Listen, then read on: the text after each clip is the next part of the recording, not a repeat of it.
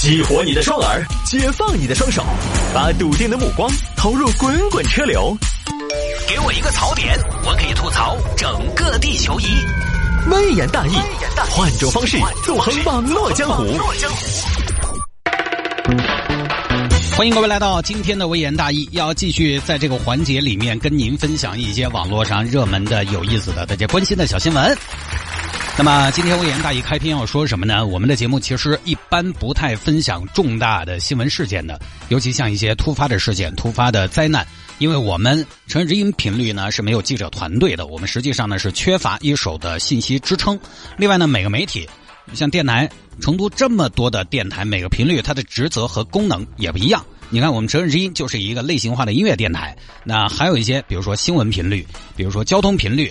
啊，他们很多呢就承担了一些应急广播的职责，所以很多朋友呢让我聊昨天的宜宾长宁发生的地震，那一定是主要信息来源来自于广播的新闻频率、电视台的新闻频道，相对来讲报道的会比较多一些，比较详尽、准确一些、权威一些。我们就相当于是什么呢？我们你就相当于央视的中央三台，因 为中央三台没有什么大新闻，大新闻都在中央一台和新闻频道，是这么个意思啊。所以呢。我们这样一个音乐频率，除了在新闻里面提及一下这次的地震，给大家汇报一下最新的一些灾情，除了在节目当中点到一下地震之外，花很大的篇幅去说这一次的地震呢，其实也会显得奇怪。但是呢，你你说今天我们做节目不说一下昨天的地震，只字不提，好像也很奇怪。那今天已经有很多朋友在微信上给我留言，让我聊一下，好像也没有办法回避开来。但是呢，又从哪儿聊起呢？对吧？地震的灾情，大家都可以通过各种各样的新闻平台可以看到，准确、及时、详细，那个容不得我来说。如果你是对这次地震之后啊，还有没有什么可担心的？那么近期还会不会发生大规模的余震？比较关心。那么在今天凌晨呢，四川省地震局的新闻发布会上，负责人就说了不会的，这个呢大家可以放心。作为四川人来讲，或者说作为生活在成都的人来讲。说实话，从二零零八年的五幺二汶川特大地震开始，我们经历了不止一次的破坏性的地震，包括二零一三年的四二零雅安庐山地震，二零一七年八月八号的九寨沟地震，是相对比较近的，呃，对成都也有波及、也有辐射的一次破坏性的地震。如果没有记错的话，四二零雅安庐山和二零一七年八月八号九寨沟地震都是七点零级。三次破坏性比较大的地震之后呢，其实四川人对于地震这个东西都比较熟悉。我这辈子第一次遇到有有感地震，或者说我明显的感觉到地震，就是汶川地震。我大概知道地震是什么样子的，人是什么样的状态感受，就相当于是对地震这个灾难有了比较直接的一种认识。我相信收音机前很多朋友跟我一样，一路走来，其实我也发现，我们的在面对这样的灾难的时候。在面对地震这样一个暂时还没有办法去预报的灾难的时候，我们开始在变得更冷静、更理智、更不慌张。我觉得比较明显的一个细节就是，我记得昨天晚上地震发生之后不久，就在网络呃截图，就有网络截图在传说这儿要发生更大的七点六六级的地震。我们很多微信群里面都在发，说的言之凿凿的。这要是发生在没有经历过地震的地区，可能。这样的信息就会造成很大的影响和恐慌。但是昨天我观察的这些谣传在群里面发出来之后，群友们的反应怎么样？是大家都同声呵斥，不要传谣，谣言就不要发了。因为更多网友的清醒和理智，所以这个谣言就传了一小会儿，大概最多就二十分钟之后就没有人再发这个了。我觉得这个是大家在多次的地震之后的一种成长，让谣言没有了市场。我们在这样的不可控的灾难面前没有自乱阵脚，然后昨天呢，成都市市民非常关心的还有另外一点，就是地震预警警报。今天有听众让我从警报的角度来跟大家聊一下，我觉得还是有必要的。因为很多朋友昨天被这个地震预警的警报打了个措手不及，不知道是干嘛的。其实地震预警警报，我在九寨沟地震之后就在微言大义的节目里边跟大家分享过了。那个时候地震预警警报没有像今天那么的普及，我当时应该在节目里边给大家分享过一个 A P P，就叫地震预警。这个软件呢，刚好就是我们成都高新减灾研究所开发出来的。它是什么呢？它是覆盖了四川、陕西、甘肃、云南等省。呃，相对来讲，四川、甘肃、云南都是地震相对比较多发的省份啊，超过二十万平方公里的地震预警系统，它的覆盖面。只小于日本地震预警系统，说是世界第二大啊，百科上面搜到的。下到手机上能收到预警信息。之前给大家推荐过这个 A P P 呢，已经开发出来几年了。我之前也下载过，后来换手机就忘了没有再装。因为这个东西呢，你说它好常用，就是说实话也不至于。几年可能来了没有火，哦过了你就想，哎，最近几年安安全了，哦用不着就没有再留下来。结果昨天呢，有听众就用上了，还在微信上给我反馈。也有听众反馈说没有收到信息。那这个 A P P 呢是这样的：虽然地震预警是非常紧迫的事情，按道理说呢，它这个预警应该是在手机任何状态下，除非你是关机没电了，除非你是断网没有信号了，它都应该发出预警，它应该有最高的一个优先级。但是呢，它毕竟也只是一个 A P P，而且它是一个你你发现没有？它是成都高新减灾研究所，那下边一个所开发出来的，所以。它毕竟只是一个 A P P，甚至它还不是一个下载量很大的 A P P。你说可能四川附近的朋友、成都的朋友，这次通过这个宜宾、长宁地震，大概知道了这个 A P P 的重要性和它的一些及时性、好处，你可能下载了。但是广大的，比如江浙地区那不怎么地震的，你说上海那些地方，它下载东西爪子嘛？所以它下载量。也不是很高，它下到手机上还是要遵循安卓系统或者苹果系统的规则和权限。所以你要正常使用这个 A P P 啊，首先下好。而且我现在据说，据说是苹果系统和华为好像不能用这个东西。我翻了一下他们官方的微博，大家再了解一下啊。如果有听众朋友，你的苹果手机或者说华为手机依然可以使用的话呢，呃，可以给我做一个提示啊。所以你要正常使用这个 A P P 啊，首先下好这个地震。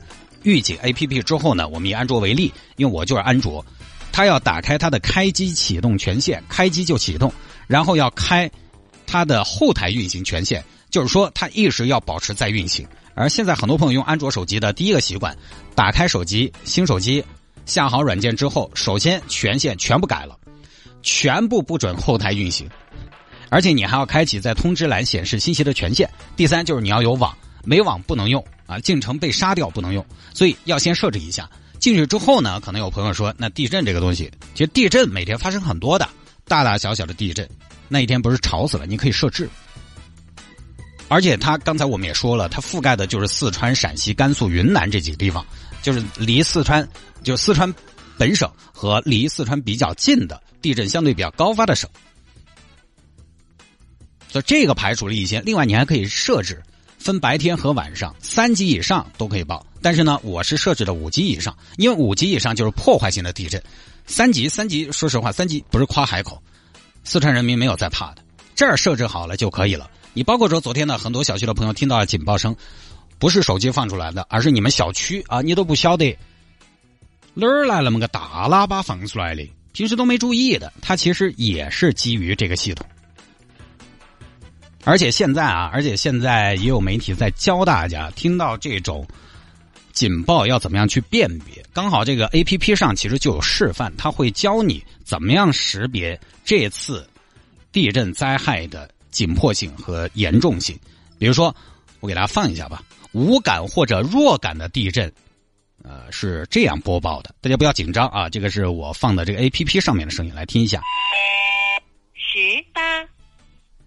十六，十四，它光倒数，它中间没有那个“滴”的一声。如果中间插入“滴”的一声，是这样的声音。这是有感无破坏的地震。十六，十四。好，这是中间有一声“滴”。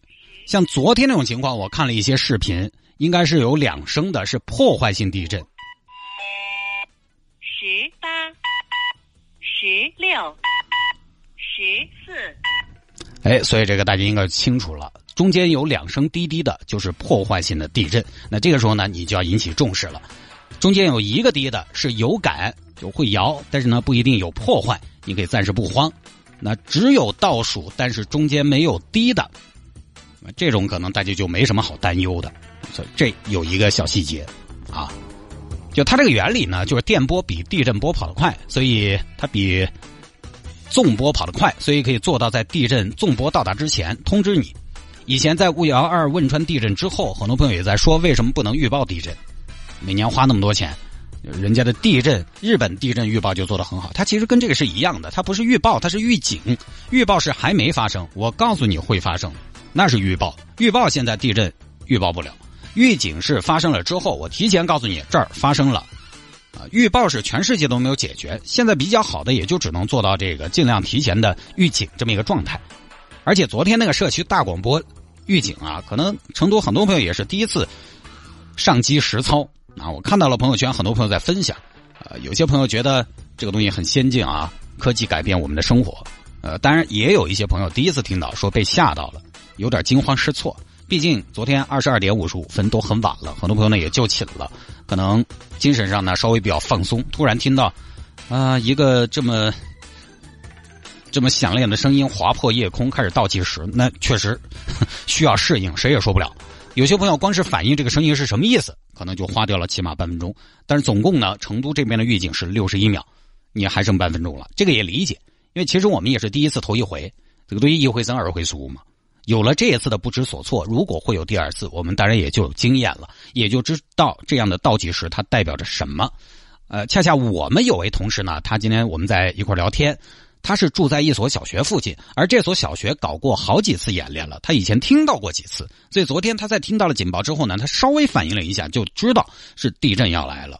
也就是说，一次两次，其实包括这一次啊，大家体验过之后呢，你基本上下次听到就会了。啊，当然也有朋友在说，听到警报怎么样嘛？对吧？分分钟的时间跑也跑不了。呃，好吧，这个警报的意义在哪？就这个警报的意义，其实在于一个能跑一个是一个，二十楼的跑不了，一二楼的能跑出去也行。你看昨天。他从开始预报到地震波到达成都，应该是有六十一秒的时间。一二楼足够出去了吗？那如果是白天的话，跑得还要快。那如果你跑不了呢？其实这样的警报也不是没有意义，因为你听到警报之后，还可以在家躲避到厕所这种空间里面。厕所这种地方，它空间比较小，然后脚比较多，脚比较多，空间小呢，它就。它就不太容易整整体一下砰塌下来，容易留缝隙，说不定呢就是生存空间。所以，即便可能这个东西在现阶段它用处不是那么的大，实用性不是那么的高，但是我们依然我觉得应该给这方面的开发人员以鼓励。科技的发展又不是一蹴而就的，它一定是万丈高楼平地起，迈不开这一步。迈不开这样一小步，看起来没什么帮助的一小步，以后也不会有那么一大步的。所以这个我觉得应该多一些耐心，多一些支持。这点呢，我想专门提一下。很多朋友就是对于躲厕所哈，或者说躲到桌下不以为然。你觉得桌下管什么用吗？对吧？那个钢筋混凝土倒下来，桌子管用吗？厕所管用吗？楼都塌了。很多朋友还是那个观念：小镇不用跑，大镇跑不了。虽然是啊，大家都是见过世面的，但是起码的躲避躲到哪儿还是应该讲究。因为我们大部分的朋友，说实话，我们没有遇到过那种，或者说没有亲历过。我们地震我们是经历过，但是在成都的朋友，住在成都城市里面的朋友，说实话，那种真正把你们家房子、你们家商品房震塌那种地震，没有经历过。所以呢，你没有这么躲过，房子也没这么垮过。于是呢，从心理上来说，我就晓得很多朋友可能是，可能就是靠自己的主观的想象，都总觉得哎呀，好大个区别嘛，房子都垮了，能有好大个区别嘛？确实，这个东西呢，山河移位、地动山摇这种级别的灾难，超出我们的想象。心理上，可能很多朋友干脆就放弃抵抗了。其实你躲到啥子地方，应该还是有区别的。这个时候，相信权威的说法没有错。所以，这个警报有没有？当然有用。离空旷地带近，你就去空旷地带；离空旷地带远，你就去卫生间蹲着，保护好头部。只要大家知道这是干嘛的，其实它肯定还是有用的。你像日本这个地震高发的国家，他们学生孩子对地震的这种防范都做得非常好。日本是在幼儿园就开始普及地震，现在当然在我们城市里边，很多幼儿园、大中小学也会做一些避险避险的演练。我们家孩子三岁多，去年还做了地震避险演习。当然，可能他没有日本做的那么的细致，因为日本这个地震就太高发了。日本不是说还有个说法是小朋友背的那种书包，几千块钱一个那种书包，前几年很流行那个书包啊，都可以一定程度的避免地震的伤害嘛。前两年流行去买那种日本书包，几千块钱一个，说是里面有一层结实的钢板，地震来了你可以举着防坠落物。你看，就小朋友的力量，你这么挡。它既然那么设置了，肯定还是有用的。一些小的坠落物，它可以避免严重的伤害，多而不少还是有用的。人家那么设计嘛，肯定有用嘛。当然，到底是不是有这么个功能，也没有去印证过。有这么个说法，就是确实你懂得如何有序的避险也很关键。啊，当然还有朋友说，哎呀，预警软件这种东西这么好，为什么没人宣传？其实人家也是宣传过的，但是宣传也并不能保证它完全没有死角。你看我在微言大义我里边说过这个东西，包括前两年地质灾害，呃夏天比较频发的时候，我给大家分享过地质灾害预警的软件，我也在微言大义节目里边分享过。但是分享了，有几个朋友下嘛，有几个朋友要用嘛，有那么多人听微言大义，但是还是有很多人没有在听微言大义。我每天说微信号，微信号说了这么多年，C D T U A N，每天还是有人加进来，就证明什么呢？还是有那么多人以前不知道的。限号的规则这么多年了，还是有朋友搞不清楚限号的规则。哼 包括说通过报纸来发布，报纸发布，你说现在有多少朋友还要看报？我其实当年给大家推荐这个东西呢，就是从本地报纸上看到，然后在节目里边分享给大家的。你通过电视来发布，他通过电视，现在好多朋友要看电视嘛？你看爱奇艺，爱奇艺又不会给你推送；你看优酷，优酷又不给你推送。你通过一些新闻类的 A P P 看新闻，你根本看不到这些本地新闻。就是它这个 A P P 啊是需要推广的，但是推广呢又需要成本的。而地震这个东西呢，成都容易被波及，但是危害不算太大，所以呢还是有很多朋友不知道。所以这次有了这个大警报呢，关联到这个地震预警，相信就会有更多朋友知道这个东西了。好，最后呢，关于这个昨天的宜宾长宁地震，我们再来说一下地震发生之后朋友圈。互联网上的一些状态，呃，昨天我在感受到地震之后，第一时间就准备发朋友圈了。但是等我发出来之后，我一看，朋友圈已经被刷屏了。这可能是昨天感觉到地震之后，很多朋友的第一反应，在微信朋友圈确认一下，我不是一个人。这是第一步，简单几个字，地震了。因为这个时候大家都在干嘛呢？抢，抢个快。第一波发完之后，过几分钟、十分钟，就开始什么呢？有段子手在创作了。就出现了一些调侃的段子出来了，比如说有朋友说：“哎，这个预警倒计时出来，我还以为是小龙虾敲号呢。”但是我也发了一个。其实昨天晚上地震刚发生的时候，大家发的那些段子呢，放到今天来看，或者说放到几个小时之后出来一些灾情情况了，可能就未必合适了。但是呢，我个人，我追溯一下我自己的动机，我觉得我也能理解，因为大部分的段子。其实是诞生于什么时候呢？在哪个时间段？是在地震发生后的半个小时以内，或者说一个小时以内。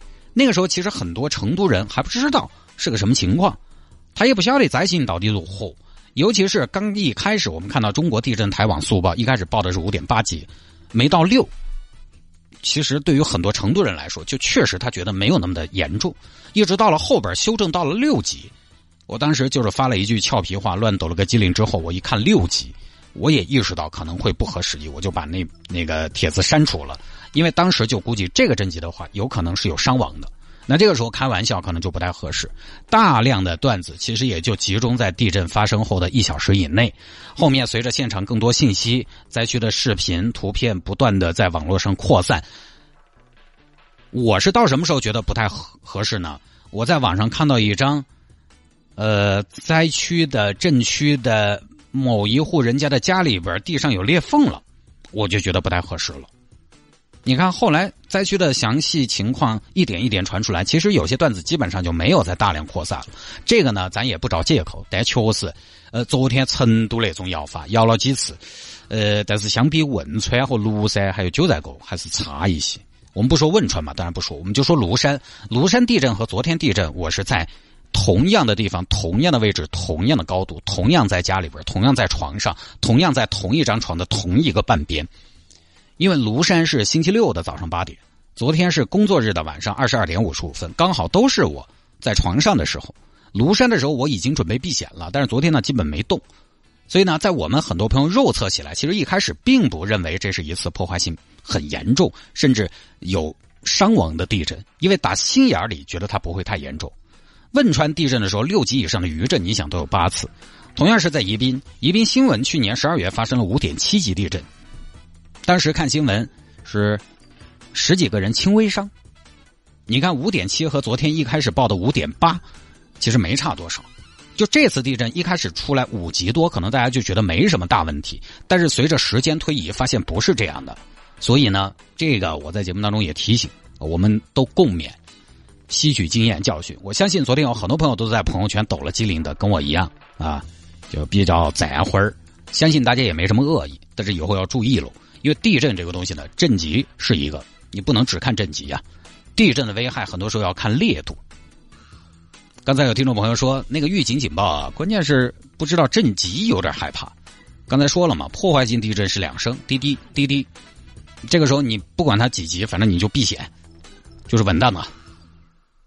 啊，但地震危害很多时候光看震级看不出来，很多时候要看烈度。地震的震级是一定的，但是烈度是不一样的。长宁地震成都的烈度和震中的烈度就不一样。